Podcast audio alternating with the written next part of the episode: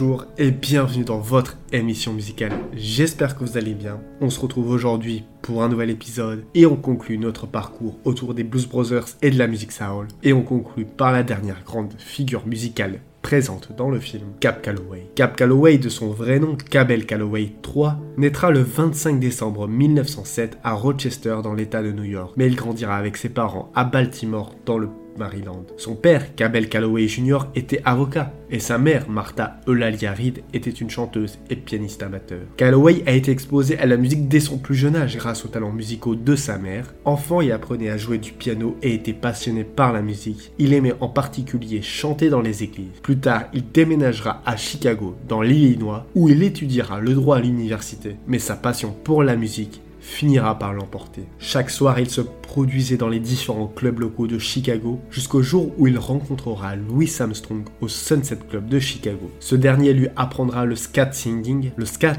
c'est une spécialité du jazz où on improvise sur des syllabes ou des onomatopées dont Louis Armstrong était le maître. Quelques années plus tard, en 1928, il déménagera à New York pour rejoindre le groupe Missourian, qui sera renommé plus tard en Alabamians. Avec son groupe, il commencera à se produire au Savoy Ballroom et attirera l'attention grâce à la personnalité exubérante de Calloway et à sa voix distinctive. Il remportera même une bataille cette année du meilleur groupe face au roi des big bands, Duke Ellington. À l'issue de cette bataille, le Cotton Club d'Harlem l'engagera dès 1930 en tant que chef d'orchestre de Cap Calloway and His Orchestra. Il y forgera sa réputation et deviendra un habitué, avec notamment son succès Minnie the Moocher, chanson qui se vendra à plus de 500 000 unités. Le refrain qui utilise la technique du scat, avec notamment des onomatopées, a été complètement improvisé car Cap ne se souvenait plus des paroles.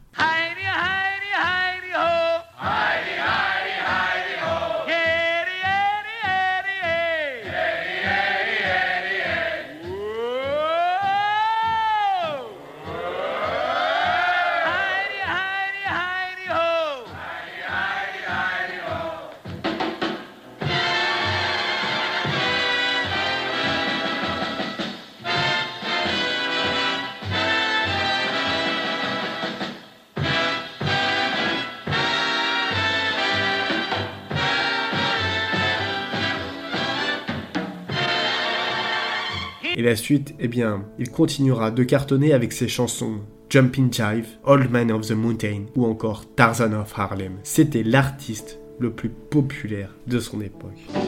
With his long white beard and a crooked staff, he tramps along while the folks all laugh. The twinkle in his eye, he passes them by.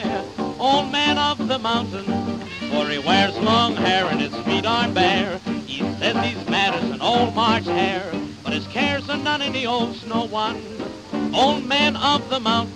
Il effectuera de nombreuses tournées aux États-Unis, au Canada et ainsi qu'en Europe. Quand il devait donner des concerts dans le sud des États-Unis, Cap Calloway et son groupe voyageaient dans des wagons privés pour éviter la ségrégation raciale. Il recrutera à la fin des années 30 un jeune trompettiste, Dizzy Gillespie. La force de son groupe, c'était ça, être entouré des meilleurs musiciens. La fin de la Seconde Guerre mondiale proclamera la fin de l'ère des big bands.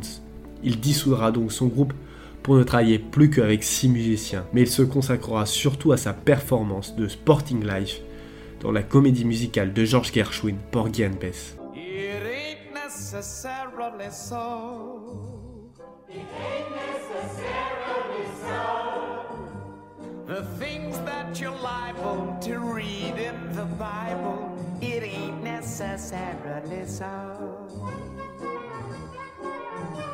Les années suivantes, il continuera d'apparaître dans des comédies musicales comme Hello Dolly, mais c'est surtout sa performance dans le film Blues Brothers en 1980 qui relancera une dernière fois sa carrière. Il passera ses dernières années à White Plains, dans l'état de New York, avant de mourir en juin 1994 d'une attaque cérébrale. Il recevra des mains du président Bill Clinton la médaille nationale des arts et il recevra un Grammy Awards pour l'ensemble de sa carrière en 2008 à titre posthume à Los Angeles en 2008. Voilà, c'était tout pour cet épisode sur Cap Calloway. J'espère qu'il vous a plu. Comme d'habitude, n'hésitez pas à le partager, c'est le meilleur moyen d'aider la chaîne. Moi, en attendant, je vous dis à lundi pour un nouvel épisode.